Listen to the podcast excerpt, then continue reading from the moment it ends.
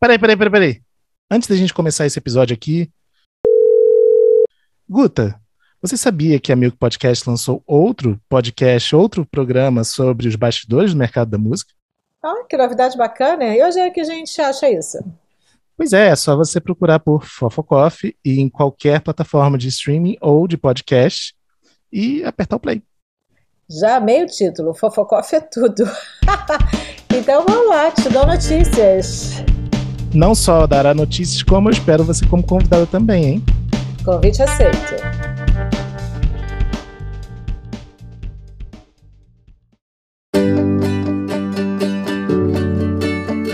Bem-vindos a mais um episódio do FF, o podcast de música e bastidores do mercado. Eu sou Fábio Silveira e no time titular de hoje temos Bruno Costa. Fala, Fábio. Beleza? E, também, e temos também Guta Braga. Olá, Fábio. Como é que você está hoje? Tudo muito bem, muito bem. Estamos aqui no, no auge de uma notícia que tá, acabou de sair no dia que estamos gravando, né? Que foi essa, esse anúncio do Spotify de que agora podcasts é, poderão ser montados junto com áudios de músicas, como se fosse um programa de rádio diretamente na Anchor. A gente pode falar disso um pouco mais já já, assim que eu apresentar os nossos convidados que estão aqui para falar de um assunto que parece ser um assunto quente no mercado brasileiro, né?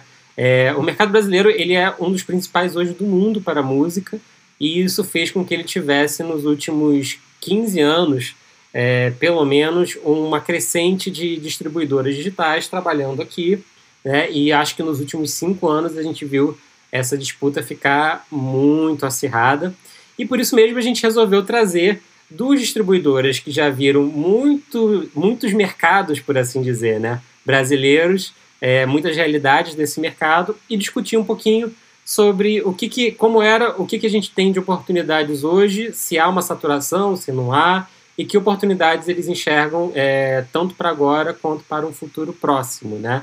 Isso tudo e um pouco mais. Então, para não gastar mais tempo e apresentar eles, eu começo com ela, que é recém-chegada a Believe, mas que já chegou fazendo barulho. Seja muito bem-vindo, Verônica Pessoa, Label Manager da Believe Brasil. Obrigada, Fábio. Prazer estar aqui. Espero estar fazendo barulho por aqui também. Com certeza, a gente que agradece a sua presença. É, Verônica, conta pra gente aí uns dois, três tweets. É, qual é a sua trajetória até chegar aí na Believe? É uma trajetória engraçada de contar agora, porque é justamente a hora que eu tô pulando o lado do balcão, né? porque acho que nos últimos 15 anos eu estava trabalhando com música em São Paulo e sempre trabalhando com artistas novos. A minha função era muito essa, de trazer artistas novos e apresentar eles para os players de mercado. Então eu pegava artista em primeiro, segundo disco ali e ia apresentando para os players todos TV, rádio, distribuidoras, gravadoras, para várias instâncias, festivais, bookers, enfim, fazia essa entrada dos artistas do mercado. E agora, recentemente, é, eu pulei o lado do balcão e tô na Believe agora, né, trabalhando como label manager e colaborando, prospectando é, Mercado Brasil junto com a Believe. Eu ainda estou baseada na França, né? A Believe é uma distribuidora francesa daqui de Paris. E eu estou aqui baseada em Paris, mas já prospectando o Mercado Brasil e em 2021 vou estar no Brasil trabalhando com a Believe e desenvolvendo ela por aí. Animado, muito bom, muito bom. É, conheço a Verônica desde essa época de outro lado do balcão. e com certeza ela vai poder dar ter insights incríveis aqui no programa. Quem eu, não só eu, mas todo mundo aqui conhece há muito tempo, é melhor não dizer há quanto tempo, é o nosso outro convidado. Então seja muito bem-vindo, Ulisses Gasparini, diretor comercial da Música. Muito obrigado, Fábio. Obrigado, Bruno, Guta, também Verônica aqui pela presença. É, é um orgulho estar aqui, eu já tinha falado isso para você. É, não tem tanto tempo que a gente se conhece, 20 anos não é nada. E, e você ainda tem cara de jovem, né? Então pode passar por que são 5, 6 anos, mas todo mundo sabe. Que bom, agradeço o elogio. Mas é, é um orgulho estar aqui. Obrigado. E aí, já para aproveitar o gancho também, conta aí sua trajetória em uns dois tweets. Não precisa começar lá na Argentina. Quer dizer, pode começar se quiser. É, na verdade, na Argentina não, te, não tive nenhuma experiência com a indústria da música. Ela nasce quando eu chego no Brasil há 19 anos, exatamente. É agora em novembro, né? acho que no início de novembro. Que eu entro na música, que era uma startup que buscava alguma forma de, de rentabilizar é, é, essa, esse novo paradigma da internet que a gente falava, né, naquela bolha. E desde então estou buscando, né? Ainda a gente não achou, mas continuamos, continuamos buscando. É, o Ulisses faz parte dessa trajetória do música que parte da, de como uma distribuidora, criadora de lojas digitais e posteriormente parte da criadora da Claro Música, né? E parte do, do grupo Claro. É, e o Bruno tem uma trajetória em comum aí, né, Bruno? Eu tenho, porque eu já trabalhei com o Ulisses, mas é, a gente no trabalho, a gente mais almoçava do que falava de trabalho, né? Porque a gente não. Só falava. Igual você fala, pode falar palavrão? Pode. Pode. a gente era, era de departamentos diferentes, então a gente só, só falava coisa de de almoço mesmo, mas é sempre um prazer almoçar com você, Ulisses. Gente, música faz história, hein? São três aqui que trabalharam na música, hein? Você é trabalhando. Bruno é uma surpresa. Eu, eu era funcionária número um. Número um ah, você tá brincando que você não sabia do Bruno. Não, gente. Puta, olha só, o música ele faz tanto tempo na indústria da música que você falar que foi funcionário número um não te ajuda. Eu sei que não, mas eu já disse, eu já disse, esconder a idade. Acho que todo mundo já sabe. É Jurassic é. Entertainment Park mesmo. O, Guto, o que eu acho bacana é que toda vez que eu falo para você que eu trabalhei no música, você tem a mesma reação. É mó divertido. e Bruno, e Bruno, e Bruno e eu começamos fazendo a mesma coisa que entramos como designers na música. É verdade. Eu entrei como designer, sou formado nesse industrial, isso já há muito tempo, né? E saiu, e saiu do design para o design thinking, para a criação, para o comercial, para tudo. É, fui, fui crescendo com a necessidade, na verdade. Fui desenvolvendo é, é, a minha carreira de acordo com, com o tempo até da companhia. A, e música nasce, como, na verdade, como uma loja, um portal de música. Se transforma em algum momento em um agregador, em um fornecedor de plataformas white label ele evolui a outros formatos. Durante muito tempo, meu trabalho como designer em música era pensar no nosso produto. Depois foi desenvolver produtos e uma vez que a gente tinha produtos, era sair a vendê-los. Então, o Paulo, que hoje é presidente da Universal, estava aí com os nossos produtos prontos. Falou, bom, agora alguém tem que vender esse negócio, esse bagaço aí. Eu fui lá, saí para vender e me transformei é, no comercial. Né? Todo mundo que todo mundo que começa trabalhando com design desiste logo depois, né, cara? Não tem, não tem jeito. É, o meu é uma mistura de oportunidade e falta de talento, confesso que. Bom, gente, aproveitando então que a gente tem dois players incríveis no mercado aqui com a gente, eu acho que a gente pode comentar, né? É, não sei quem, é, que dia você ouvinte vai estar escutando a gente aqui, mas a realidade é que hoje a gente está gravando meia hora depois de sair a notícia de que o Spotify agora, através da Anchor, vai permitir que se misture podcast e músicas de uma forma que não é só playlist, mas efetivamente criando por lá e remunerando é, a música aí. E isso é uma mudança de paradigma muito grande e é um ataque forte à, à própria lógica das rádios é, FM, tal qual a gente tem aqui. É, queria que Ulisses e Verônica falassem um pouquinho que, que, como é que eles enxergam isso, já conseguiram até, tiveram sequer tempo de ler a matéria antes de chegar até aqui, porque literalmente acabou de sair. É bem isso, Fábio. Eu tive nem tempo de ler a matéria, mas deu para passar um olho, porque eu acho que é uma notícia que eu estava aguardando há muito tempo, sabe? No fim das contas. Porque você falou que, que vem, vem de encontro a, a, esse espaço das rádios FM, mas é muito louco porque eu acho que a gente já está vivendo um processo que é um processo sem volta o, esse lugar do, do digital, do streaming, é um processo sem volta, gente. A gente não tem por que ficar segurando o freio ou andando para trás. Acho que tem que ir para frente mesmo. Era uma notícia que eu estava aguardando esse momento em que esse formato ia chegar no streaming. Eu tenho um programa de rádio e que, que, é relativamente recente, ele tem, sei lá, uns seis meses. E quando eu comecei o programa, eu fui logo procurar o formato de como é que eu ia colocá-lo no digital. E aí, nessa hora foi que eu me dei conta, eu disse, gente, mas como assim não tem esse caminho ainda, sabe? Não tem essa ponte criada ainda? Então, assim, eu realmente não me aprofundei na notícia, passei o olho e fiquei muito feliz, que é uma notícia que eu estava esperando e estava desacreditando que, ela, que essa ponte ainda não existia, sabe? Eu acho que vai, vai ser interessante. Eu, é, eu concordo totalmente com a Verônica. Eu achei a notícia maravilhosa também. Era uma, uma notícia que eu estava esperando. Traz de novo, é um novo paradigma com seus novos desafios, como a gente está acostumado aí nos últimos 20 anos. Mas a possibilidade de fornecer uma ferramenta tão poderosa para, produtores de podcasts, né, que permite criar uma musicalização, era uma demanda. Eu conheci muitos é, podcasters lá do, da primeira onda de, do podcast há, há 15 anos atrás que se queixavam disso, de não, não poder colocar conteúdo musical nas suas plataformas. E, e, acho que é uma ferramenta fantástica. Traz outro, outro problema, né? Como toda solução inovadora traz seus desafios, que é o fato de só no Spotify terá essa ferramenta, né? O que, que acontece com todos os os podcasts e os, e os produtores que, que fazem conteúdo fora do Spotify? Será que vai se transformar num círculo vicioso de monopólio nessa área? A gente não sabe, mas, de novo, eu acho que a, a guinada está com a indústria, com, com os grandes players de, de distribuição e licenciamento, para criar um modelo sustentável para outros players, né? que o Spotify seja apenas o primeiro de outras plataformas de licenciamento que permitam esse tipo de, de identificação, remuneração né, de relatórios é, é, para, para essa ferramenta. Acho que o desafio é esse, que não fique apenas no, no Spotify. Eu fico bem esperançosa com isso, viu, Ulisses? Eu não sei se eu estou muito otimista, mas eu fico bem esperançosa pensando que é uma questão de processo. Por enquanto é só o Spotify, mas é, vai, vai ser diferente. Acho que porque você está na França, a gente está aqui no Brasil, não está com muito otimismo. pode ser, pode ser.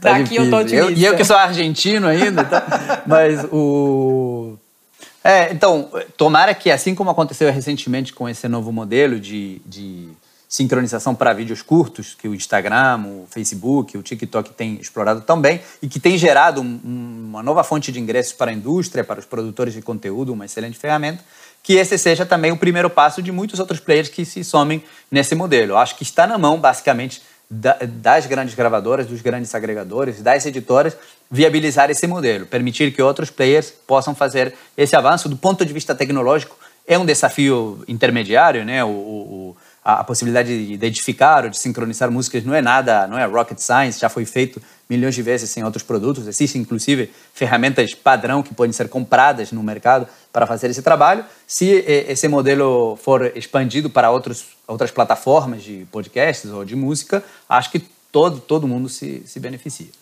Eu estava vendo aqui uma comparação, por exemplo, com o modelo que a Apple acredita, né? É, que é muito mais o de rádio linear, tal qual existe hoje. E eles até fizeram um rebranding né, do Beats One para Apple Music One e recriaram um pouquinho essa, essa linha. É, acho que ficam algumas perguntas que o debate vai aquecer pelas próximas semanas, né? Mas ficam algumas perguntas no ar. A primeira é como vai ser a remuneração desses criadores, porque com certeza esse efeito a curto prazo do Spotify do que ele está fazendo vai atrair muitos criadores para a plataforma, vai forçar as rádios a terem uma velocidade de reinvenção muito grande, porque criadores hoje já bombam no, Spotify com, com podcasts é, clandestinos de música, né, digamos assim. Isso já é uma questão de direitos, e, ou seja, existe uma demanda das pessoas é, por conteúdos desse tipo, é, mas é uma demanda que também vem regida pelo fato de que escutar um, música em formato podcast lá de uma forma, entre aspas, ilegal, é, é um formato que você pode ter uma fluidez de escuta que não permite no formato free, né, de assinatura, mas por outro lado vai levantar perguntas como essa, né? Como é que esses criadores vão ser remunerados a médio e longo prazo? E aí ele se, o Spotify se coloca um outro desafio, né? É, e da mesma forma, o quanto a indústria da música vai abraçar essa causa é, ou não, né? E aí muitas outras perguntas futuras, né? Como é que vai ser o, o influencer barra jabá virtual para esse formato? Se é quais vão ser as políticas que vão né, reger isso ou de que forma a indústria vai se configurar para esse passo. Eu acho a briga interessante, eu acho que tem outros desafios tecnológicos também, é, que é não tornar o Spotify uma, uma grande Netflix, né, de caramba, o que, que eu assisto agora, né, e a pessoa fica lá zapeando, pedindo para o tocador inteligente de voz opções e nunca consegue entender o que, que ela quer, no final das contas, então acho que são muitas as perguntas é, interessantes aí para as próximas semanas de, de qualquer forma. É, a primeira pergunta importante é, é, quanto que vamos passar a cobrar para citar no Aperto Play, né? Porque esse, essa oportunidade financeira aí não tinha me ligado ainda. O aumento do consumo também de podcast na plataforma, né? Uma resposta que eu não tenho é qual é o impacto disso na remuneração das editoras e gravadora como um todo, sabe? E como isso vai entrar no cálculo de market share, por exemplo, né? De gravadoras. É, hoje, hoje eu sei que o, enfim, o podcast não, é, é, não, não gera né, ingressos para a indústria, mas no momento em que tem um play, por exemplo, um podcast de meia hora, tem seis, nove, dez minutos de música, como vai se fazer a distribuição né, desses royalties? O Spotify já tem uma conta, a gente que não tem só. Exatamente, é por aí, é por aí. Para ele contar a notícia, ele já tem a conta na ponta do lápis, a gente que não está sabendo. É isso. Eu acho que, inclusive, a gente devia dedicar um episódio só a isso né, nas próximas semanas, porque o assunto vai ficar quente. Bom, o Ulisses falou agora há pouco, né, é, trocando aqui de assunto para o nosso tema principal, sobre market share, e aí a gente está falando de um mercado brasileiro atualmente é, muito disputado, né? É, eu queria primeiro perguntar ao Ulisses, Ulisses, você que já teve do lado do música como distribuidora, atualmente como uma plataforma tecnológica que também faz distribuição, é, mas ao mesmo tempo também a loja da Claro, né, em, em, em diferentes vertentes aí, como é que você está enxergando o mercado atualmente brasileiro de, de distribuição independente, né? É, com esse olhar de quem está participando, mas com uma espécie de olhar diferenciado de fora é, que também olha para a loja. Como é que você enxerga a competição hoje, o espaço que tem, né? É, e o que, que vocês veem de oportunidades? Bom, a gente viu crescer nos últimos anos de, de maneira exponencial o mercado independente no Brasil é, o crescimento dos players, né? não apenas o crescimento absurdo do Spotify, mas também de outros players que têm acordos com operadoras ou, ou, ou outros é, é, serviços de, de, billing, a chegada de novos players, né? a chegada da Amazon, eu falei também dos players de sync, é, o mercado cresceu absurdamente e a gente está vendo todo mundo se preparando para pegar um pedaço de bolo. A gente vê aí quase todos os agregadores internacionais montando é, escritórios no Brasil, trazendo pessoas importantes da indústria né, para perto, inclusive pessoas que eram em música, em muitos casos estão indo tocar negócios com de agregadores no Brasil, então a gente espera que agora comece a brincadeira de verdade. A, a minha experiência, né, é, desde 2004, quando lançou iTunes lá atrás, é que isso só tem a melhorar. Né? É, cada vez que, que o mercado ficou mais competitivo, ele duplicou de tamanho, ele cresceu. É, pareceria que talvez não tenha espaço para tanto, né? não sei quantos assinantes mais o Spotify pode vender, os outros serviços podem vender, mas a, a minha experiência é que cada vez que, que chegaram players para explorar um modelo específico, o mercado é, é, cresceu. Né? Aconteceu com a iTunes lá atrás, aconteceu com a chegada do Spotify, do, do YouTube, enfim, cada vez que chegaram novos players para disputar o mesmo mercado, esse mercado acabou crescendo. A máxima do liberalismo ele tem se aplicado perfeitamente no Brasil nos últimos 20 anos. E, e assim, eu falava, a música já teve 80%, 90% do mercado de música digital no Brasil, quando o mercado de música digital do Brasil era de 100 mil dólares ano. Então, de que vale a pena você ter 80% do mercado de 100 mil dólares, né? É, é, a gente, eu prefiro ter 10% do mercado de bilhões, como o que parece que está se gestando. É, e Verônica, pegando nesse gancho do, do Ulisses, né, você que já esteve do lado do, dos artistas e agora está do lado de uma distribuidora, né? Eu acho que eu queria perguntar mais qual é o momento que você é, encontrou chegando na Believe, assim, né? Qual é a sua visão é, de quem está do lado do artista, de quem esteve né, até recentemente do lado do artista, e qual é a visão é, nesse momento. A Believe mesmo tem uma trajetória muito interessante, que ela foi uma das primeiras empresas distribuidoras grandes a efetivamente comprar um selo, né? É, na França ou na Inglaterra, se eu não me engano, e ao comprar esse selo, é, obviamente isso gerou muitas dúvidas na, na, cabeça do mercado, do tipo, ué, mas ela quer ser selo ou ela quer ser distribuidora que distribui selos? E aí isso foi faz uns 3, 4 anos, né? E aí corta para 2020 e todas as distribuidoras agindo cada vez mais como selo. Então, é, foi uma nota de, né, de futurologia ali, de, uma, de um movimento quase que inevitável. Mas eu queria voltar para você e te perguntar, é, como é que você enxerga esse mercado hoje, é, entrando na Believe recentemente e, e olhando essa configuração? Eu acho bem interessante. Eu acho que o mercado hoje tem uma, uma fotografia muito interessante desse ponto de vista das distribuidoras, que é como o Ulisses falou, pensando em mercado Brasil, é como o Ulisses falou, é um momento em que é, o mercado realmente segue em ascensão. Não é uma ascensão que começou agora e nem tem perspectiva de estacionar. Né? Então, é um mercado que segue em ascensão e, naturalmente, a, as agregadoras, as distribuidoras é, de outros lugares do mundo estão olhando para o mercado Brasil. Né? O que eu faço hoje na Believe é, é fazer parte de um time que está crescendo é, vertiginosamente no Brasil.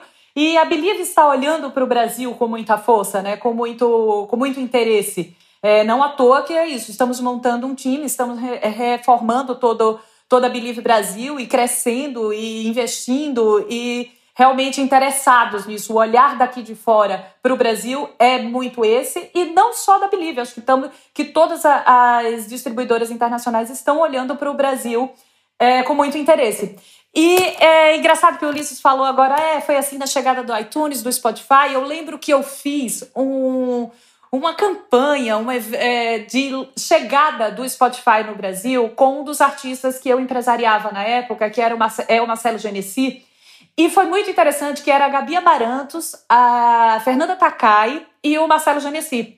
E eu lembro muito nitidamente quando me convidaram para participar dessa campanha que eu fui aprender o que era o Spotify. E eu lembro que eu recebi a Roberta em casa e ela me ensinando, assim, abrindo a ferramenta e tal. E aquilo era tão novo. E hoje, para mim, faz tanto tempo, sabe? Então, assim, foi um, um, uma novidade que fez a minha forma de fazer negócio do ponto de vista do artista mudar completamente. E agora, mudando o lado do balcão, estando na distribuidora, é muito interessante que quando eu chego para conversar com artistas brasileiros, com selos brasileiros, é, contando para eles o que a gente está fazendo, mesmo a gente já tendo distribuidora digital, lógico, no Brasil há muito tempo, mas com esse crescimento que está acontecendo agora, às vezes eu me vejo contando para eles uma nova forma de fazer negócio eu vejo contando para eles, um, é, levando para eles um, um pouco de um novo olhar para o digital, para a distribuição digital, para a forma como eles precisam se relacionar com isso, para a forma como eles vão precisar entender a rentabilização disso, como eles vão precisar investir nessa rentabilização e organizar a casa, sabe? É, converso muito com selos, porque a parte que eu estou trabalhando é muito mais ligada a selos, mas converso com muitos artistas também, porque a minha rede tem muitos artistas, principalmente os artistas novos. Então eu tenho conversado muito com essas pessoas e às vezes eu me vejo contando para elas isso e tentando despertar nessas pessoas esse, esse olhar para o quanto o mercado brasileiro está quente, está crescendo e está cada vez mais é, se expandindo no digital também, como está rentabilizando nesse lugar também. Então eu, eu acho que a gente tem hoje um retrato muito interessante assim do, do mercado Brasil, que é isso, que já está todo mundo aí, as lojas estão aí, as distribuidoras estão aí, e, mas às vezes eu, eu tenho a impressão que os artistas nem, e os muitos selos também, mas acho que mais artistas não veem como essa foto tá nítida, como isso precisa ser percebido. E, e como eu digo, eles precisam se, se empoderar disso, sabe? Isso precisa ser percebido e, e ser pego sabe? Então eu acho que é um retrato bem interessante, uma foto, é retrato é bem uma palavra que meu pai dizia, né?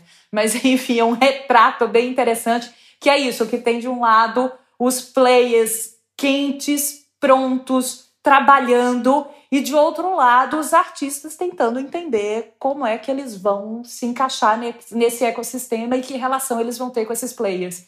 E tudo isso no meio de um maremoto, que é o que a gente está vivendo hoje no mundo, né?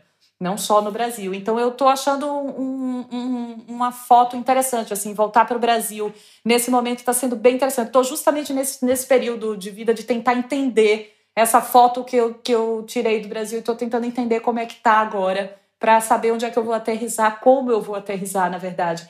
E eu estou achando bem curioso conversar com os dois lados, assim com alguns players de mercado e entre eles o player da, da criatividade dos artistas, né, dos selos, do, do fornecimento do conteúdo também. Está sendo bem curioso.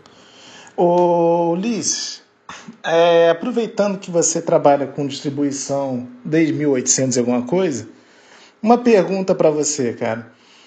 A gente, a gente tem acompanhado assim é, essa essa vinda né, de várias distribuidoras é, muita, muita gente competindo pelos mesmos selos e os mesmos artistas e tudo mais.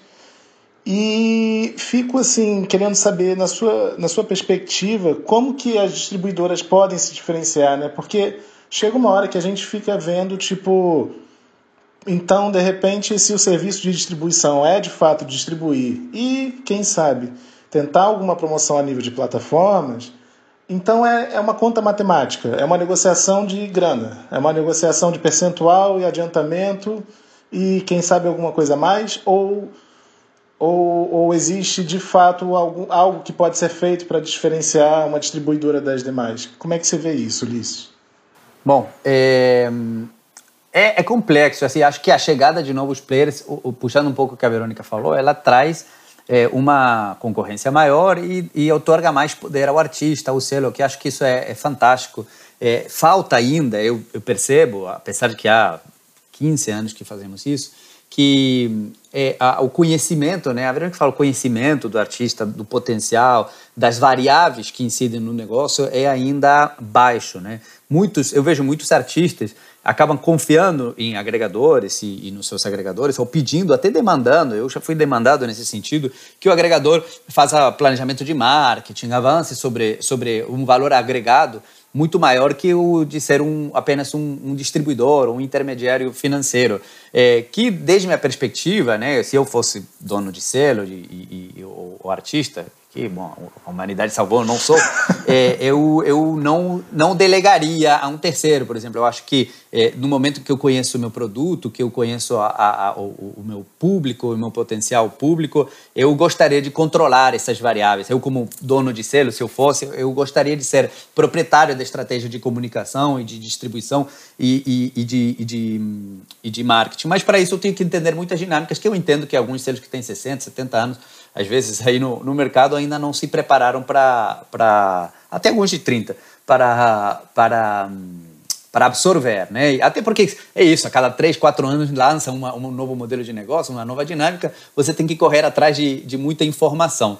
É, eu acho que o grande diferencial dos agregadores, ele tem que passar primeiro é, pelas, pelas questões básicas né, de, distribuição, né, de, de, universalidade da, da rede e velocidade, tanto na, na, na ingestão, na exportação, quanto no, na parte de relatórios e pagamentos. Mas eu acho que o grande diferencial também é destrinchar o complexo emaranhado é, é, é financeiro, que é, é, significa você transferir dinheiro desde centenas de países do mundo até um país para efetuar pagamentos. Muitas vezes eu vejo o artista assina um, um contrato que é aparentemente muito conveniente com um agregador X e, e depois muito desse dinheiro vai se perdendo em, em withholding taxes ou em, em transferências e, e, no final ele vê um, um valor muito, muito baixo é, para receber. Acho que o, o, o, integrador, o distribuidor, ele tem que pensar em maximizar e, e, e trazer uma, uma, inteligência financeira né, e, de, e de pagamentos é, é, muito ampla, muito de vanguarda, muito afinada com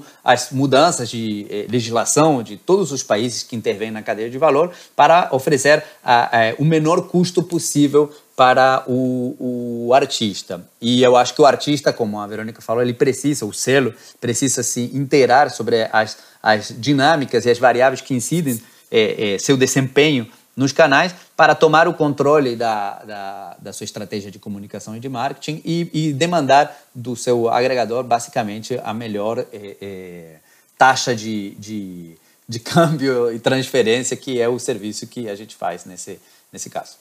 Achei muito interessante isso que o Ulisses falou, que eu concordo muito é, com esse ponto de que é, o intervalo é, entre o, o, o, caminho do dinheiro entre a, ali a loja e o artista, o, o selo, precisa realmente ter menos pedágio, né? Porque a gente vai perdendo muito ao longo do caminho. E achei muito legal também isso que você falou, Ulisses, é, que às vezes a gente é demandado. Eu há pouco, eu estou há pouco tempo na, na Believe, mas também já fui perguntada e demandada por plano de marketing vocês fazem, assessoria de imprensa vocês fazem. E é muito interessante porque é um trabalho mesmo de, de, de construir, de educar, de, de compartilhar esse conhecimento, sabe? De, de, de que essas questões, essas ferramentas que são muito particulares do selo do artista, não devem ser entregues para uma distribuidora, para uma gravadora. Ao contrário, isso tem que ficar com eles. Né? É, eu realmente vejo dessa forma. Aí parte de, aí a gente cai num outro lugar, pensando nesse meu olhar do lado do artista, que para que isso fique com o artista ou fique com o selo, é importante que ele tenha a estrutura de ou ele ter esse conhecimento, essa expertise, ou o time dele ter esse conhecimento, essa expertise. Ou seja, ele precisa estar estruturado, ele precisa estar pronto. E aí a gente cai num problema que isso sim eu estou vendo com muita clareza nesse olhar para o Brasil que eu estou fazendo agora que eu estou procurando e pesquisando, estudando como as coisas estão por aí, a gente cai num buraco muito profundo que a gente está num momento em que o artista e o selo ele não está conseguindo se estruturar no Brasil por uma série de coisas. A gente não tem mais apoio público, né? Governo, poder público e cultura são duas coisas que não estão dialogando. A gente tem um momento de mercado é, da música no Brasil e no mundo que está dentro de uma, de uma crise, assim, de uma lombada para baixo impressionante, porque tirou o ao vivo da, dessas pessoas. Então, assim, é, é um momento em que selos e artistas Brasil estão realmente, tipo, puxaram o tapete em muitas esferas, então eles estão realmente desestruturados. Então, às vezes, quando eu digo, gente, olha, é interessante ter tudo isso dentro de casa, às vezes eles se apavoram. É impressionante, porque não está dando para se estruturar. Então, é um X aí dessa, dessa equação, dessa relação que eu estou vendo da, da, dos artistas com, com as suas próprias carreiras e os selos que estão tentando desenvolver, muito, muito é um X muito difícil de encontrar nessa equação, esse resultado.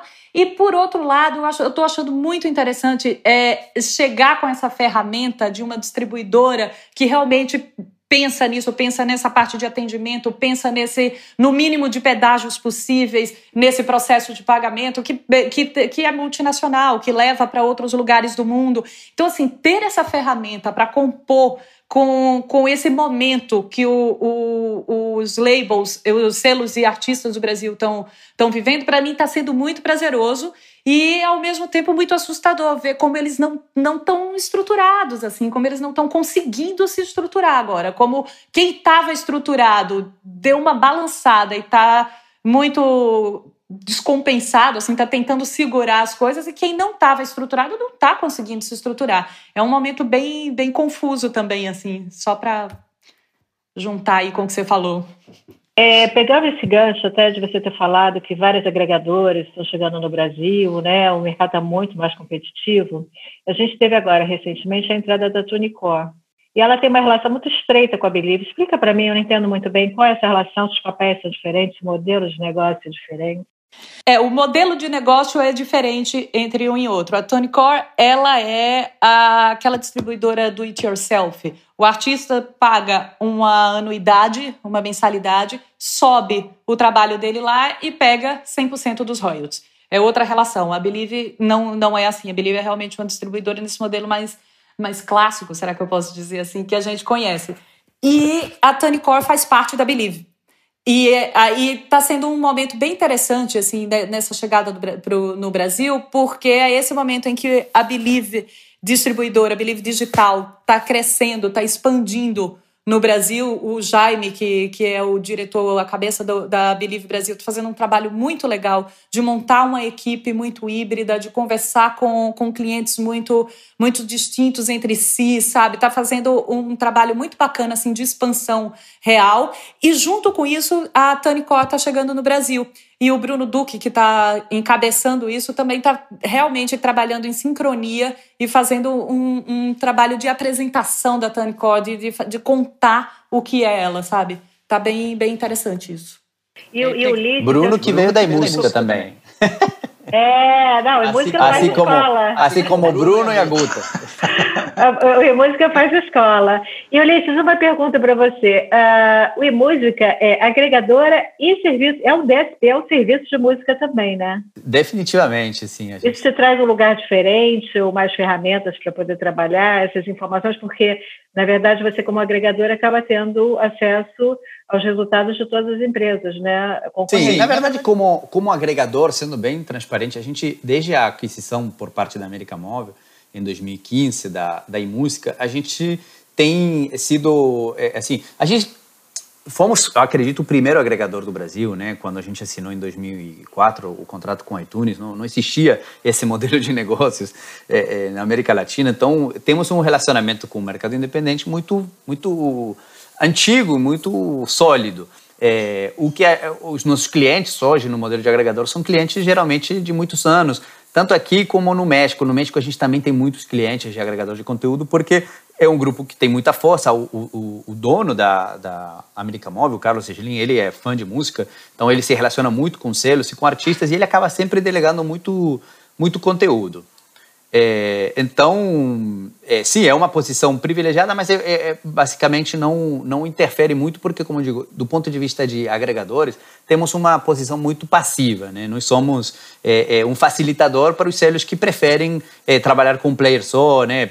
às vezes gravadoras muito, muito antigas, selos com, com muitos anos de trajetória, a gente facilita esse, esse serviço, mas não, não, não há uma informação assim privilegiada que a gente possa utilizar que que muda muita coisa, né? É, é uma é uma uma relação muito e se você simples, hoje né? tiver, tiver que elencar e, e, entender qual o tamanho do mercado em relação aos players, obviamente a gente sabe que o Spotify é o líder de mercado, é, mas Sim, essa distância entre Spotify e os outros é muito grande, só para a gente ter uma... Um... É muito grande, sim, é muito grande. A Verônica tem essa foto também, é muito grande, o Spotify é, é muito grande. Na América Latina, a posição do Deezer é importante, ele tem acordos com, com, com operadoras que valem muito é, é, dinheiro né, para a cadeia de valor. É, o YouTube também é uma ferramenta poderosíssima de remuneração, mas eu acho que o Spotify, até pelo, é, é, pela capacidade de, de, de vender, né, o modelo premium do Spotify, ele é muito, muito amplo. Acho que só tem um país onde eu, eu, eu tenho registros que o Spotify não é o maior é, é, vendedor de, de assinaturas e é na Colômbia. Mas é, na Colômbia o modelo é, é, é, freemium é muito grande, mas eu sei que existem players que vendem mais. e pegando desse gancho que eu acho que é importante a gente pensar é quando a gente fala em distribuição de música hoje no Brasil e acho que no mundo, né, as plataformas todas elas oferecem soluções tecnológicas com alguns graus de diferença mas que se aproximam no final das contas, né? No final das contas, todo mundo tem um relatório lá, é, tem sabe quanto tem que receber, como faz, né? O invoice, é, e aí um parênteses que o iMúsica, de fato, é a única distribuidora nacional a operar por, pelo tempo que operou e, e, e ficar no jogo, né? É, da forma como ficou, mas vamos pegar esse recorte maior que existe, né? É, todas as plataformas mais ou menos entregam soluções muito parecidas, né? Todas as plataformas, é, distribuidoras principais do mercado, têm bom acesso e trocas para pitching de playlist, para relacionamento com, com os serviços de streaming, né? Isso deixa é, a, a, a, distribuição quase como se fosse um commodity, né? É, com poucas variações aqui e ali. E aí a gente tem, é, obviamente, o fator humano por trás da distribuidora, que a pessoa pode ir muito mais com a cara da Verônica do que com o Ulisses na hora de, de conversar e preferir um. Que é bem comum, aliás. Né? É, o que pode acontecer sem dúvida. Mas é, é uma questão de, de, de, realmente de bater o santo, né? E, e, obviamente, as empresas terem atendimentos né, bem estruturados, que sabem muito bem o que propor. É, e, obviamente, também saberem que tipo de artistas ou selos ou projetos querem desenvolver junto, querem participar, querem estar ali perto, né? É, isso deixa as coisas um pouquinho com um fator quase humano, né, variável. Eu nunca vi ninguém trocar de distribuidora porque tinha um feature a mais ali no Analytics, né? Ah, com esse Analytics aqui agora vai mudar minha vida, então eu vou trocar de distribuidora. É sempre uma relação comercial, basicamente, né? E uma relação humana, acima de tudo. Então, a parte tecnológica da plataforma, e cada um é proprietário da sua própria, ela acaba se tornando uma coisa que é um diferencial, mas um diferencial secundário. O diferencial principal acaba sendo muito essa, essa relação. E aí, colocando essa, esse cenário, é, e também um cenário em que as próprias gravadoras majors cada vez mais se parecem com distribuidoras em alguns sentidos, é, as distribuidoras estão forçadas a cada vez mais se parecerem com gravadoras e poder trabalhar de, de alguma forma é, o marketing, investimento em marketing e tudo mais eu vejo as iniciativas ainda muito disparates, assim, né? Cada um falando uma coisa. Tem uma distribuidora que fala, não, tem uma equipe aqui de, de imprensa, YouTube, não sei o quê, e aí não consegue dar conta de todos os artistas. Tem outra distribuidora que fala: não, eu te dou o dinheiro e você monta e faz a gestão da sua equipe. Isso aqui vai sair como uma verba de marketing que eu vou descontar contra o percentual que eu tenho. É, colocado esse cenário, eu queria entender de vocês o que, que vocês entendem como os próximos passos em termos de competitividade, porque que esse é um caminho que é, já está sendo trilhado e vai ter que cada vez mais ser trilhado, é claro e está dado. Mas eu queria é, ouvir de vocês assim, onde vocês acham que existem oportunidades para distribuidoras, né? É, oportunidades notórias, eu não estou pedindo ninguém para compartilhar nenhum segredo é, interno, mas é, oportunidades notórias de efetivamente é, trazer diferencial, de, de, de efetivamente apoiar o artista e fazer com que aquele 25, 20, 15, às vezes 10% que fica com a, com a distribuidora, ou menos, ou mais, né, é, se torne algo que, que beneficie os artistas mais a longo prazo. Cara, eu acho, eu adorei a palavra que você usou, Fábio, disparate. Porque é uma palavra que está descrevendo muito essa relação, acho que distribuidora-gravadora, né? De, de, de é isso, as distribuidoras precisando se parecer com as gravadoras e as gravadoras cada vez mais parecendo com a distribuidora. E é engraçado porque eu acho que o mais legal disso é quando a distribuidora ela não ela não corre atrás de se parecer com a gravadora. Entende? A distribuidora, ela tem ela precisa ter muito claro o que é que ela faz, que serviço ela presta, o que é que ela está entregando. E aí, junto com isso, também que fator humano ela está trazendo, né? Que quem são essas pessoas que estão compondo essa distribuidora, né? Quem é que está fazendo esse esse esse time? Quem é que está fazendo esse serviço? Quem é que está compondo esse time?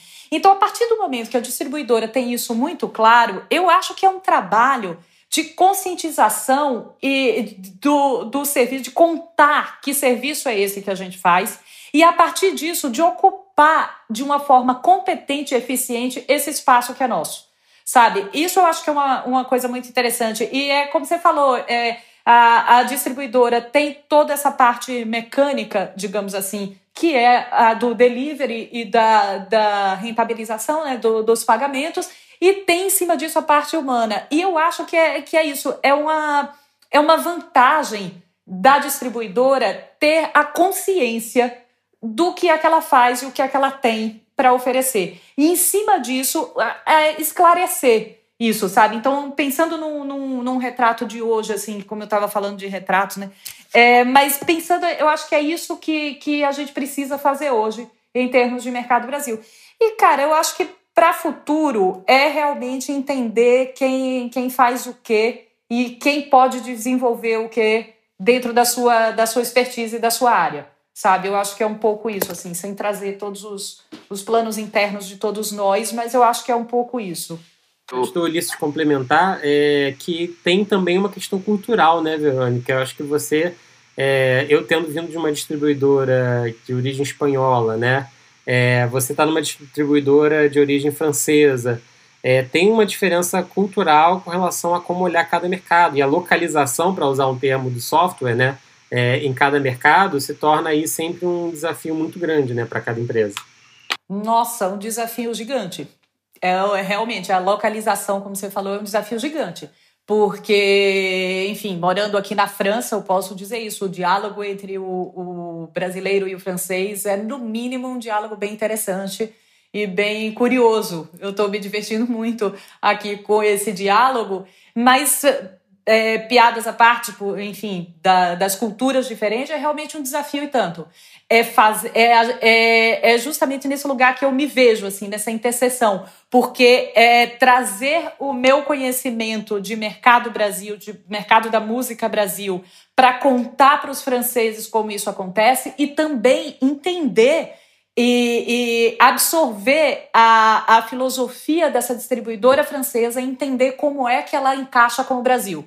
Então, fazer esse encontro das duas linguagens é um desafio, mas eu acho que é justamente quando a gente destrava um pouco isso que, que, que vem o que eu estava falando, clareza. Vem clareza de mercado para os dois lados, entende? Vem uma clareza para o nosso cliente brasileiro do que é que a Believe faz e vem uma clareza para a Believe da forma que, como ela precisa atender esse cliente brasileiro. Então, é um, é um trabalho de localização mesmo e que eu acho que, que é justamente isso. As, as distribuidoras estrangeiras que estão chegando no Brasil, elas estão investindo em entender esse mercado Brasil, que é realmente um mercado peculiar, um mercado curioso, um mercado volumoso e um mercado em ascensão, em crescimento. Então, a quem está aqui chegando no Brasil tem todo o interesse em entender que língua é essa que se fala aí. Né? Então, isso eu estou achando muito interessante. E aí, essa segunda etapa do trabalho, que está sendo muito legal, que é contar para quem está no mercado Brasil como é que a gente está tá, tá entendendo isso, né? Como é que, que esse, esse estrangeiro está se, se localizando aí. Então, é um desafio interessante, mas quando isso acontece de uma forma bacana, é, é muito rico, é muito próspero, é muito, muito promissor. É, eu acho que se a ideia era trazer eu e Verônica para polemizar, tipo CNN, falhamos, porque eu penso exatamente igual a Verônica nesse sentido. Não, não há, Caio, não há Caio Coppola aqui que vai, vai contradizer. Eu, eu penso exatamente igual a Verônica nesse sentido. Eu assino embaixo do que ela colocou. Parte da estratégia da, da iMúsica sempre foi é, se colocar nessa posição de distribuidor, de facilitador, até de intermediário. Nunca quisemos, nem né, procuramos, nem vamos procurar nos colocar no lugar do selo é, é, ou, ou, do, ou, da gravadora. Não acreditamos ser, sermos capazes né, de fazer esse trabalho com a, a, a dedicação, a, o profissionalismo que, o, que uma gravadora, um selo pode fazer com seus artistas, aqueles que ele escolheu, né, aquele que é, é eles ajudaram a, formar, a, desenvolver. Então, não vamos ocupar esse espaço e, e, não, não, assim, não, não digo que não vale, né? Talvez tenha é, alguém que faça isso muito bem. Eu não tenho a capacidade de fazer e não quero fazer. Então, é, acho que o nosso papel nesse sentido está muito bem definido. Na, na parte do relacionamento, é, é, essencial. Nós somos uma empresa brasileira, né? Nascemos aqui há 20 anos é, e, e, na verdade, nosso problema é o contrário, né? Como levamos essa visão carioca da. Eu não sou carioca, evidentemente, mas como levamos essa visão carioca da vida para os outros mercados? A gente opera gravadoras né, no México, na Argentina, na Colômbia, e, e esse choque cultural, apesar de sermos todos mais ou menos parecidos, existe, né? A forma de levar os negócios ser diferente em cada país. Então a gente faz o trabalho ao contrário, como a gente aplica essa cultura é, é, de aproximação pessoal, né? Da outra a gente estava lendo o livro lá do cara da Amazon, falando como ele teve que se adaptar, né, à, à, à cultura da companhia dele para atuar na América Latina, como a, a, é, é, em outros mercados, né, as conversas iam especificamente ao ponto é, é, do trabalho e que na América Latina, se você não começa a falar alguma amenidade antes, como está seu filho e o cachorro melhorou, você já começa mal visto, não ganha confiança do seu interlocutor. A gente já nasce assim, né, já nasce falando, e aí, a praia, tá boa? E, e, e daí passa para o trabalho forma parte do, do, do, da nossa cultura, nascemos assim em Ipanema, né? É, falando dessa forma, então a gente já, já nasce dessa cultura. É, é, é, e, e, eu acho que a música investe nisso, aí sim, né? A gente talvez não tenha a melhor plataforma de relatórios ou de, de analytics, é, do mercado, existem outras melhores. É, como vocês falaram, é um commodity, você pode comprar, alugar, vestir, é, qualquer plataforma. A gente trabalha muito no relacionamento. Estamos aqui há 20 anos. Na assinatura do meu e-mail, eu, como diretor comercial da companhia, tenho meu telefone com meu WhatsApp. Todos os nossos clientes podem me ligar a qualquer hora, a qualquer momento, há 20 anos e poderão fazer isso nos próximos 20 anos. Forma parte da, da forma em que gostamos de fazer negócios e as pessoas que confiam na gente confiam nisso, em que, enfim, Ulisses está aí, como você falou, está velho já, mas continua aí e continuará estando. Ulisses, vai ser outras pessoas, outros profissionais que, que hoje estão, inclusive, no mercado, é, é, serão, serão pessoas acessíveis. Temos um endereço, um escritório, as pessoas podem ir lá. Isso acontecia quando a gente estava. O Bruno devia lembrar disso.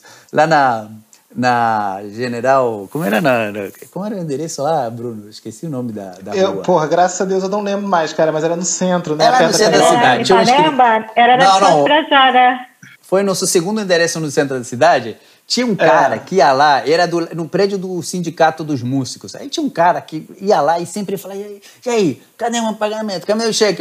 Ele, ele, ele, ele, nem licenciava pela gente, mas ele ia lá só para perguntar: cadê o pagamento dele? E ele ia lá, uma vez por mês ele aparecia lá e, e é bem comum, e a gente sempre recebeu as pessoas assim no nosso escritório, então forma parte da nossa, da nossa estratégia. Mas a gente sabe também, e, e, o, e o Bruno falou muito bem, eu digo, o, o Fábio falou muito bem, que ela vem se profissionalizando, vem se avançando eu acho que a gente aponta, e talvez a, próxima onda a gente tem que ver é apoiar todo esse, essa, esse relacionamento, essa presença no mercado, essa transparência com que a gente gosta de trabalhar, com ferramentas de otimização de tempo e de, de, e de custos. Né? Eu acho que isso seria o, o mais apropriado. Né? A gente vem crescendo, vem vendo muitas é, é, fintechs né, nascendo, aprimorando justamente esses, esses, esses processos. Né? Os bancos tradicionais têm se adaptado muito a essa capacidade de gerenciar é, é, recursos financeiros com inteligência, com velocidade e com custos baixíssimos, e eu acho que o caminho está por aí. Se eu tivesse que, que é, é, é olhar para o norte,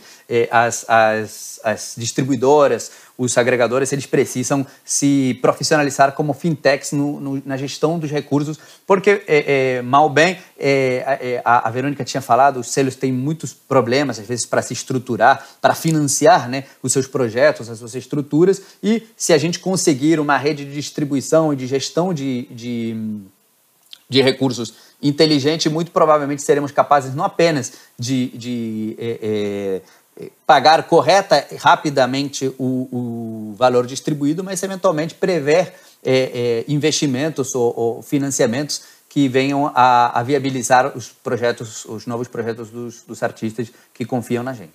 É, eu acho que a minha pergunta é provocativa até, tá? Não se sintam ofendidos, mas esse modelo de distribuição apenas para distribuir a música faz sentido? Ele tem futuro? Porque, assim, é, levando um pouco de contexto que o Fábio falou, é, ficar com 10, 20% dos royalties para fazer um serviço que outras empresas já hoje oferecem é, a zero percentual, né, só com um, um pagamento é, curtíssimo de dólares, faz, faz sentido? Ou então Eu vou te interromper, Bruno, vou te interromper. Faz sentido você usar um banco para investir seu dinheiro, ir num broker, se você pode investir diretamente? É isso. É claro que você pode fazer isso diretamente, você poderia montar a tecnologia, conhecer o mercado, se adaptar a novas tecnologias, a novos modelos de negócio, a novos formatos de envio, mas se você consegue é, é fazer isso através de uma ferramenta rápida, transparente e que te dê ferramentas para fazer isso de forma inteligente, eu acho que é um, um grande negócio. É, é porque a minha provocação é mais no sentido de, pô, tem banco que você paga uma taxa pequenininha e não tem juros, sabe? É, é basicamente essa concorrência que a gente vive hoje. E, tipo, teve um artista que, que teve lá no, no estúdio da Milk e ele não sabia o que a Milk fazia e tudo bem, é uma pergunta que eu mesmo me faço a cada ano, mas é eu fui explicar para ele, a gente é uma gravadora que grava. e aí eu achei bem louco essa ideia, né? Tipo, pô, tá, as gravadoras hoje não gravam, então é mais ou menos o que o Fábio falou, né? Gravadoras cada vez mais querendo se parecer com distribuidoras, e distribuidores cada vez mais querendo se parecer com gravadoras. E aí a minha pergunta é: realmente não deveria ser esse o caminho da distribuidora? Tentar ver o que mais pode oferecer para se destacar da concorrência, o que mais pode oferecer para não ser tipo um banco? Né? Essa que é a minha provocação. Eu discordo de um ponto, Bruno, quando você Qual? fala que as gravadoras estão cada vez mais parecendo ou querendo ser também distribuidora. Na verdade, elas trouxeram as suas distribuidoras, né? Você tem aí a uhum. Sony com a The Orchard, Universal com o Ingrooves.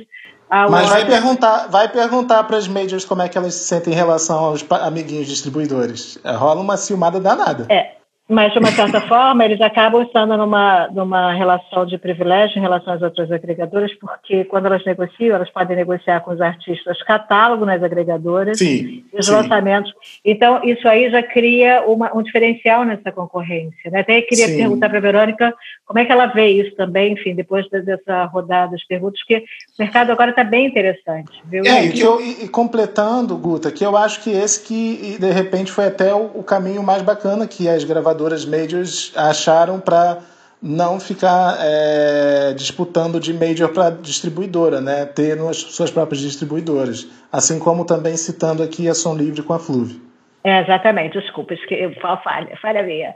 E, e aí você também tem agregadora que também disponibiliza label service dentro do, dentro do pacote, né? E, e assim, o que eu sempre falo quando me perguntam qual agregadora escolher, eu acho que está muito na, nas pessoas, na relação das pessoas, que também isso é uma coisa cultural nossa, mas eu acho que o mais importante é a transparência da plataforma na hora dos relatórios, porque eu acho que isso que faz diferença, porque nós estamos, né? nós não somos. Então, às vezes, essa relação pessoal que você tem com a pessoa que está ali dentro daquela agregadora, ela pode se desfazer né? É, é, inesperadamente. Mas os relatórios e, a transparência da plataforma, isso não, isso tem que ser verificado e, e é muito pontual. É, eu completando essa questão do, da clareza de relatórios, Guta, eu penso que é a clareza no todo, né? Você precisa entender exatamente que serviço você está contratando e a, e a, distribuidora precisa entender exatamente que serviço ela se comprometeu com você. E eu acho que aí entra um pouco esse lugar da, da confusão da gravadora, sabe? Eu acho que às vezes a gravadora vem prometendo, não é prometendo, é se comprometendo com um serviço e na hora da, da vida real e na hora em que, o, que a máquina começa a moer, o serviço que é prestado é um serviço de distribuidora. E aí é que eu acho que rola o gap de, da, da, confusão. Do mesmo jeito que um artista que vai entrar direto na distribuidora sem uma gravadora, sem um selo no meio do caminho, às vezes ele fica com essa expectativa que o Ulisses acabou de falar. Chega para o Ulisses e demanda um plano de marketing. Não, não é esse o lugar. Então, acho que tem uma clareza de papéis aí que precisa ser colocada e cada vez mais, sabe? E dentro dessa clareza de papéis é que eu vejo um pouco a resposta à pergunta que o Bruno fez. Que é isso, eu acho que, você, que o artista, o selo, precisa entender o que é que ele quer. Porque se ele quer ter dentro da, da estrutura dele toda a parte de marketing, de comunicação, de, de sabe, até de trade com as, as lojas e tudo isso, ele faz um do it yourself, ele faz o 0% de royalty para paga mensalidade, 0% para para distribuidora, não é, né? E 100% de royalty para ele. Enfim, ele faz esse tipo de serviço. Mas se ele quer ter alguém que faça minimamente esse serviço que as distribuidoras fazem, que é o marketing, que é um atendimento de channel manager, que é um atendimento de label manager, se ele quer ter tudo isso, aí ele vai para um outro modelo. Então eu acho que o que a gente tem hoje na praça, digamos assim, é, são diferentes modelos. E eu acho que quem está do outro lado, como selo artista, precisa ter clareza da necessidade dele e, em cima disso, fechar um acordo. Sabe? Aí eu acho que quando vem clareza para todos os lados, fica tudo muito tranquilo, porque é como o Ulisses falou também, cara, eu, por exemplo, eu sou cliente de um banco digital e de um banco convencional, digamos assim. Cara, a maioria dos meus negócios está num banco convencional, porque o tipo de necessidade que eu tenho, eles me atendem em vários lugares dos meus investimentos, no meu gerente, nos meus lugares. Eu tenho um banco digital porque eventualmente resolvi experimentar e eventualmente me, me atende. Então é uma coisa de opção mesmo. Entende? É uma coisa de, de crença no modelo de negócio, assim, de escolha mesmo. E, e, eu acho complementando, e existe uma. Assim, o mercado está crescendo muito, a gente está falando de um mercado que no mundo já representa bilhões de dólares. Há uma diversidade também de perfis muito grandes, assim como tem perfis para banco digital, para é, é, rate zero, para aquele que te oferece um cartão black para entrar nessa lounge VIP no mundo inteiro. Existe um artista que está começando, existe aquele artista que já tem um, um nicho, um, um, target bem definido regionalmente, existe um que trans, é, é, tra, transfere, vamos dizer, transversalmente numa bolha é, de, de, de de, cultura internacional, né? Sei lá, do segmento de K-pop e está no mundo inteiro. Enfim, existem muitos perfis, centenas de perfis diferentes de artistas, de selos e de consumidores e cada artista, cada selo, cada profissional ele vai encontrar na, na, numa solução diferente aquela que melhor se encaixa na sua estratégia. E entendo até aqueles que preferem terceirizar o, o departamento de marketing, né? até entendo esse. Fala, olha, eu, eu, gostaria, eu não quero ter esse custo dentro de casa, não quero assumir isso.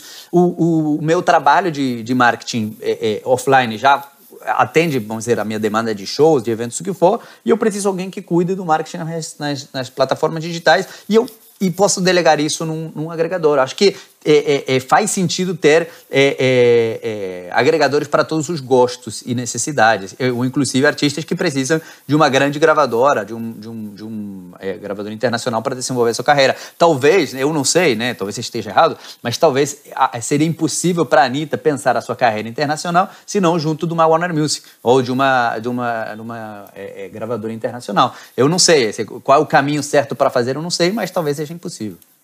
Não, sem dúvida. A questão principal é que, é, em todos os casos, se alguém falasse aqui, tá, a Anitta está na pista para ser contratada por uma distribuidora, é, todas as distribuidoras tentariam contratar sem parar para pensar se ela vai oferecer o melhor serviço ou que serviço ela pode oferecer de melhor.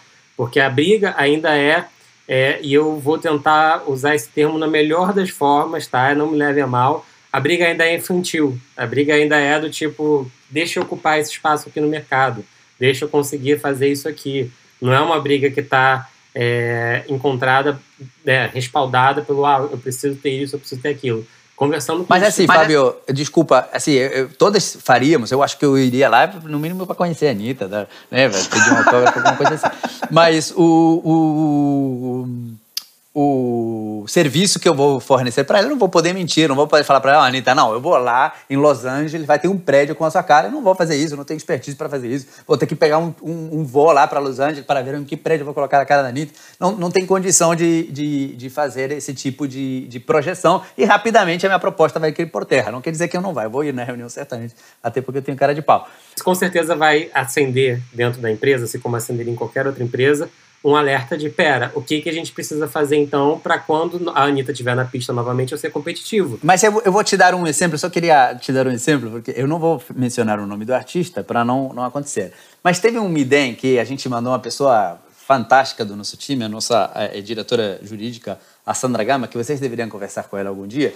E ela, enfim, era uma pessoa extremamente sociável, muito, muito comercial, né? Apesar, é a advogada mais comercial que tem no mercado, eu não tenho dúvidas. E, ela estabeleceu uma relação muito boa com um artista internacional importante, de transcendência. E a empresária do artista veio para cima da gente falando: e aí, pô, o cara quer fazer alguma coisa com vocês, vamos, vamos fazer? Vamos fazer um plano.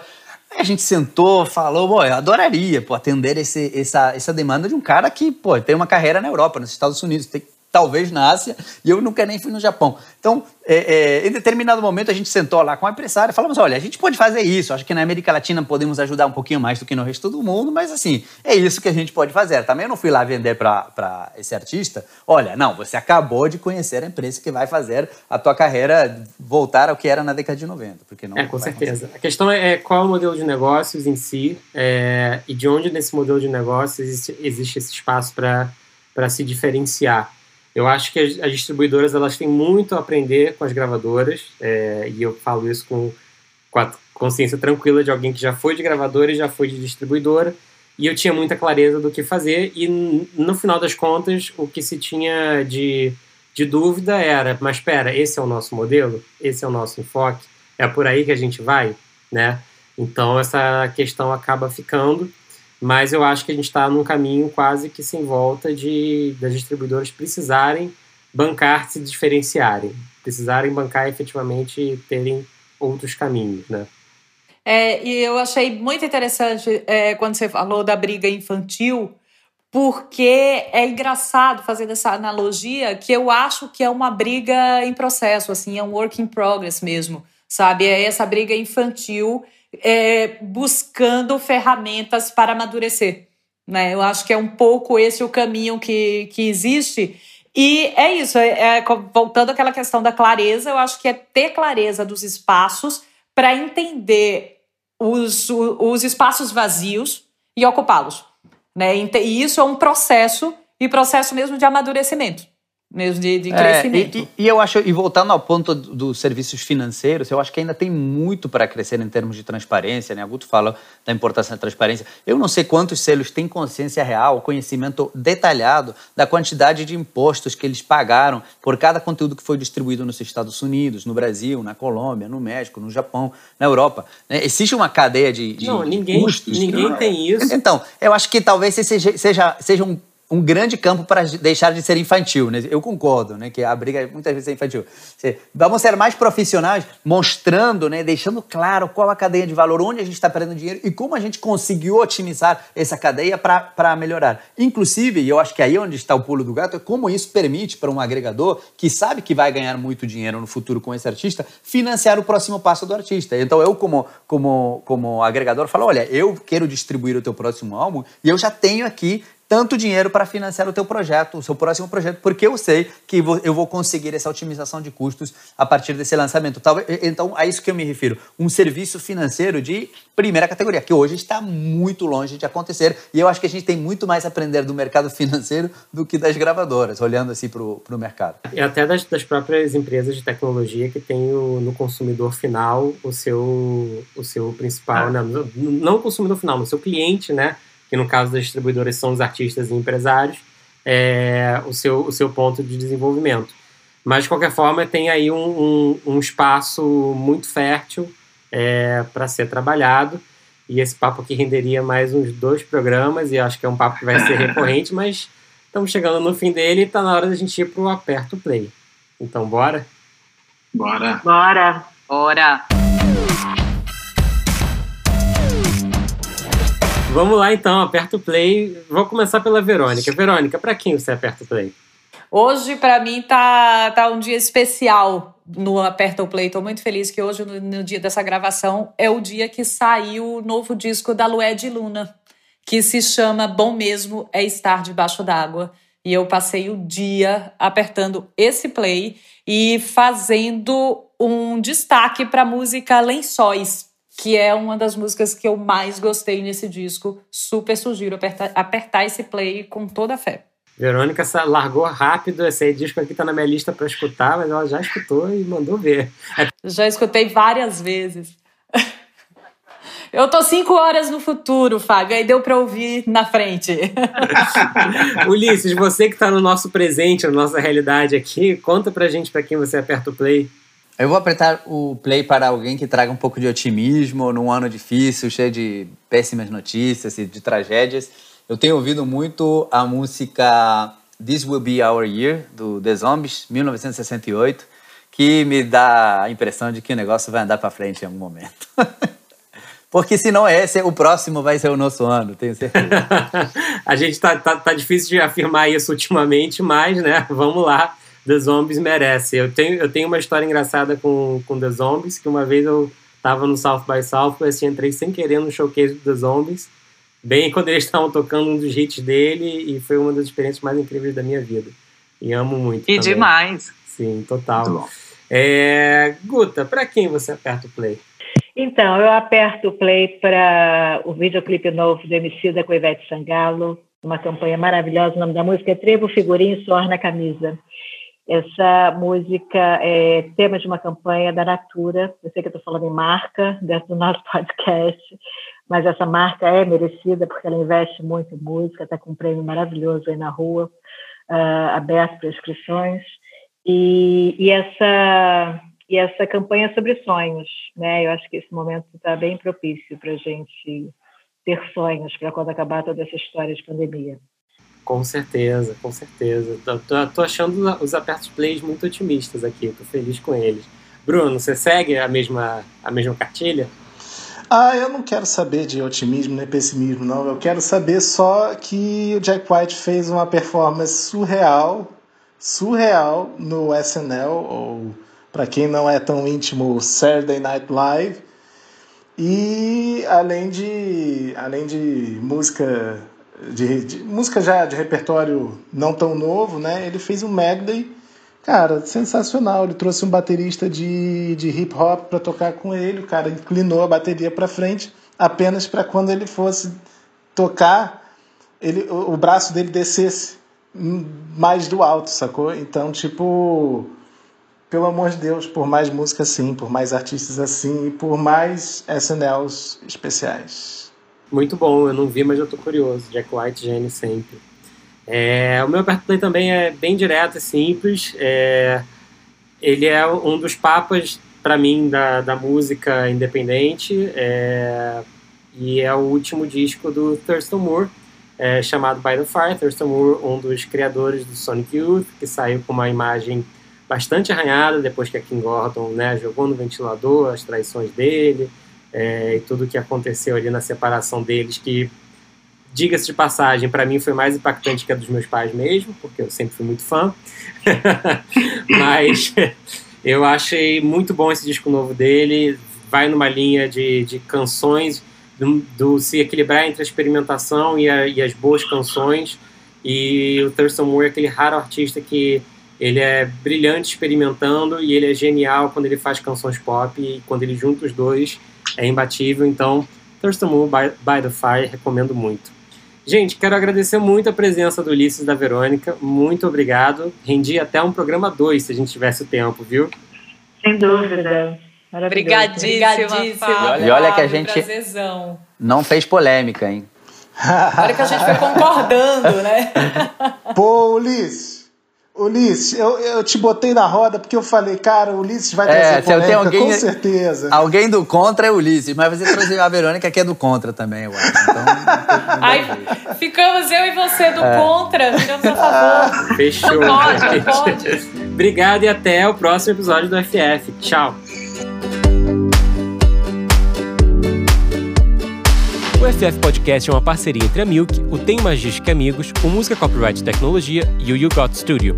O editor-chefe é Fábio Silveira e a produção é de Fábio Silveira, You Got, Guta Braga e Bruno Costa. A captação de áudio e a finalização são feitas por You Got no You Got Studio, no Rio de Janeiro.